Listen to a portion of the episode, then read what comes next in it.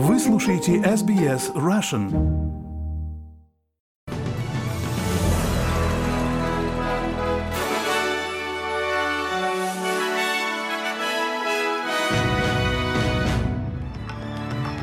Добрый день, вы слушаете новости СБС у микрофона Ирина Бурмистрова. Сегодня пятница, 26 января. Коротко о главном в этом выпуске. Тропический циклон Кирилли пришел в Квинсленд, его уровень понижен до системы низкого давления. Вынесен приговор Игорю Стрелкову Гиркину. И Арина Соболенко из Беларуси вышла в финал Australian Open. А теперь подробнее об этих и других новостях. Уровень тропического циклона Кирилли был понижен до тропической системы низкого давления, хотя предупреждение о суровой погоде остается в силе для некоторых частей тропического северного побережья из-за разрушительных порывов ветра. Также ведется наблюдение за наводнениями в прибрежных и внутренних районах между Талли и Макеем. Кирилли подошел к побережью Квинсленда недалеко от Таунсвилла ночью с четверга на пятницу, как система третьей категории, создавая порывы ветра до 170 км в час. Исполняющий обязанности комиссара Государственной пожарной и аварийной службы Стивен Смит сообщил ABC, что во время циклона не было необходимости проводить спасательные операции. TC Kirrily got to Cat 3. It dropped and passed and crossed the coast as a Category 2, and it's now uh, Тропический циклон Кирилли добрался до третьей категории, он упал, прошел и пересек побережье как циклон второй категории, а теперь превратился в область низкого давления и движется в западный Квинсленд. Так что действительно положительные отчеты за ночь. К большому счастью, экипажам Свифтвота не пришлось проводить экстренные спасательные операции, а количество запросов на помощь было удивительно низким, чуть более 170. Итак, это все планирование и подготовка нашего сообщества, и мы очень благодарны за это. Тем временем жаркая погода в восточной половине Австралии сохраняется. Большую часть центральной и восточной Австралии ждет еще один день жары после того, как на всей территории температура превысила 40 градусов, а в некоторых районах внутри страны поднялась до 50. Ожидается, что температура начнет спадать во второй половине дня в пятницу в прибрежных районах. До этого в Сиднее она поднимется до 40 градусов, до 41 в Ньюкасле и 40 в Госфорде на центральном побережье штата. Дэвид Эллиот из глубинки Квинсленда говорит, что он на вершине мира после победы в конкурсе «Местный герой Австралии 2024». В 1999 году господин Эллиот пас овец, когда обнаружил окаменелости динозавра. После этого в никому неизвестное местечко в глубинке Квинсленда съехались палеонтологи, а место прославилось в среде любителей и ученых. В 2002 году он основал на этой территории Австралийский музей естественной истории эпохи динозавров как некоммерческую благотворительную организацию. Господин Эллиот сказал Седьмому каналу, что ему до сих пор кажется сюрреалистичным, что его назвали местным героем. It's, uh, it probably means the world to me now, I guess. It's, uh, it's just been a journey that takes, uh, you know, you, Думаю, теперь для меня это значит очень много. Это был путь. Ты начинаешь без цели, и кажется, что цель разворачивается прямо перед тобой. И это то, что случилось со мной, я думаю. Это одна из таких вещей, которые возникают перед тобой, когда у тебя нет четкой и ясной цели. И я всегда верил в то, что возможности могут возникнуть перед тобой вот так, из ничего. Можешь воспользоваться ими или пройти мимо. Лидер Nationals Дэвид Литл Прауд приветствовал правительственное расследование в отношении супермаркетов, но заявил, что необходимо также принять более жесткое законодательство. Ранее на этой неделе премьер-министр Энтони Альбанезе объявил, что Австралийская комиссия по конкуренции и защите прав потребителей проведет годовое расследование деятельности супермаркетов. Расследование будет сосредоточено на разнице в ценах, которые супермаркеты платят фермерам, и на том, что покупатели платят в магазинах, на фоне обвинений гигантов супермаркетов Coles и Woolworths в завершении цен.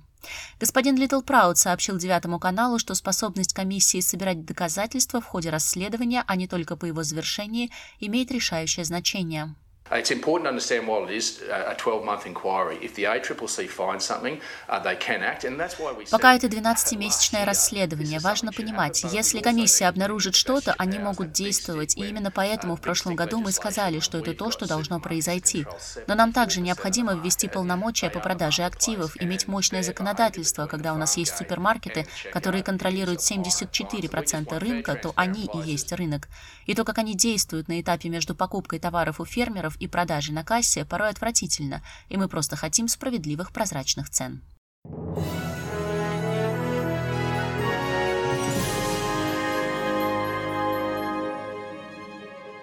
Вы слушаете новости СБС. Министерство здравоохранения Газа сообщает, что по меньшей мере 20 палестинцев, стоявших в очереди за продовольственной помощью, были убиты и 150 ранены в результате израильского удара по городу Газа. Всемирная организация здравоохранения заявила, что продовольственная ситуация на севере ужасна, а гуманитарные службы говорят, что к редким поставкам помощи стекаются толпы отчаявшихся людей, которые явно голодают. Глава ВОЗ Тедрос Адханом Гебрейсус не выдержал, призывая к политическому решению, заявив, что ему трудно говорить, потому что ситуация не поддается описанию. The risk of epidemics is increasing and people will die because of that as well. And people are facing Риск эпидемии возрастает, и люди будут умирать из-за этого, и люди сталкиваются со смертью или риском смерти из-за недоедания, голода и массового голода. Если вы соедините все это, я думаю, это нелегко понять, насколько адская ситуация. It's not easy to understand how hellish the situation is. Представитель Израиля Валид Гадбан заявил в ответ, что международное сообщество решило не обращать внимания на израильских заложников, все еще содержащихся в плену в секторе Газа, и это представляет собой серьезный моральный провал. Предполагается, что более 130 заложников все еще находятся в секторе Газа. Члены безопасности ООН собрались, чтобы оценить последние события на Гаити. Преступные группировки препятствуют доставке гуманитарной помощи людям, остро нуждающимся в продуктах питания, медикаментах и другой помощи. ООН сообщает, что в 2023 году было убито более 4700 человек, что более чем вдвое больше, чем в предыдущем году, и еще почти 2500 человек были похищены. Исполнительный директор Human Rights Watch Тирана Хассан говорит, что недавние международные усилия по улучшению ситуации не помогли. Despite the efforts of leaders of the Caribbean community, Несмотря на усилия лидеров карибского сообщества, политический тупик в Гаити сохраняется. До сих пор нет переходного правительства, которое могло бы серьезно решать продолжающиеся проблемы коррупции, вовлеченности высокопоставленных политических, экономических и силовых структур, которые позволяют жестоким преступным группировкам действовать. Мосгорсуд приговорил бывшего министра обороны ДНР Игоря Стрелкова-Гиркина к четырем годам колонии по делу о публичных призывах к экстремистской деятельности. Стрелков был арестован в июле. Дело против него возбудили из-за двух постов в телеграм-канале, в которых ФСБ нашла призывы к экстремизму. Вину он не признает.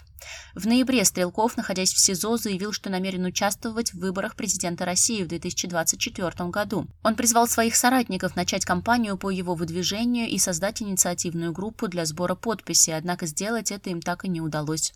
Стрелков, бывший офицер ФСБ, в марте 2014 года он принимал участие в аннексии Крыма, а в апреле с небольшим отрядом захватил город Славянск в Донецкой области. С мая по август 2014 года он занимал пост министра обороны самопровозглашенной ДНР. В ноябре 2022 года Стрелков был заочно приговорен к пожизненному заключению судом в Гааге, который признал его виновным в крушении малазийского Боинга в небе над Донбассом в июле 2014 года. Стрелков поддерживал полномасштабное вторжение России в Украину, однако критиковал российское руководство и военных за недостаточную эффективность в ведении боевых действий. Суд в Петербурге вынес приговор Дарье Треповой, обвиняемой в причастности к взрыву, в результате которого погиб военкор Владлен Татарский. Суд назначил ей 27 лет лишения свободы и постановил взыскать с нее 16 миллионов 495 тысяч рублей по гражданским искам, сообщает русская служба BBC.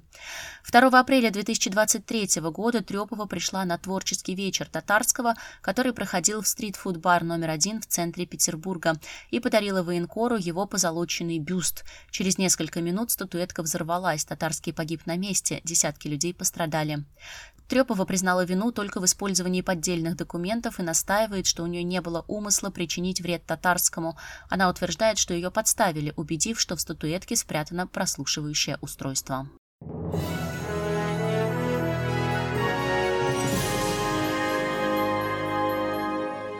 Вы слушаете новости СБС и к новостям спорта. В теннисе в четверг прошли полуфиналы в женском парном разряде.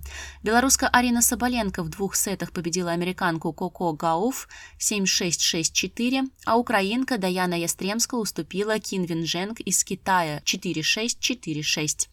В пятницу в Мельбурн-парке пройдут мужские полуфиналы. Новак Джокович из Сербии сыграет с итальянцем Джаником Синером, а россиянин Даниил Медведев с немцем Александром Зверевым. И в завершении нашего выпуска о погоде. В Перте сегодня солнечно 32, в Аделаиде переменная облачность 24, в Мельбурне облачно 22, в Хобарте возможен дождь, ветрено 21. В Канберре возможен дождь 28, в Волонгонге ветреная и переменная облачность 34. В Сиднее станет ветрено, преимущественно солнечно 38, в Ньюкасле ветрено, переменная облачность 41. В Брисбене переменная облачность 33 градуса, в Кернсе возможен ливень 35 и в Дарвине возможен шторм и сильные ливни 29 градусов. Это были все главные новости СБС к этому часу.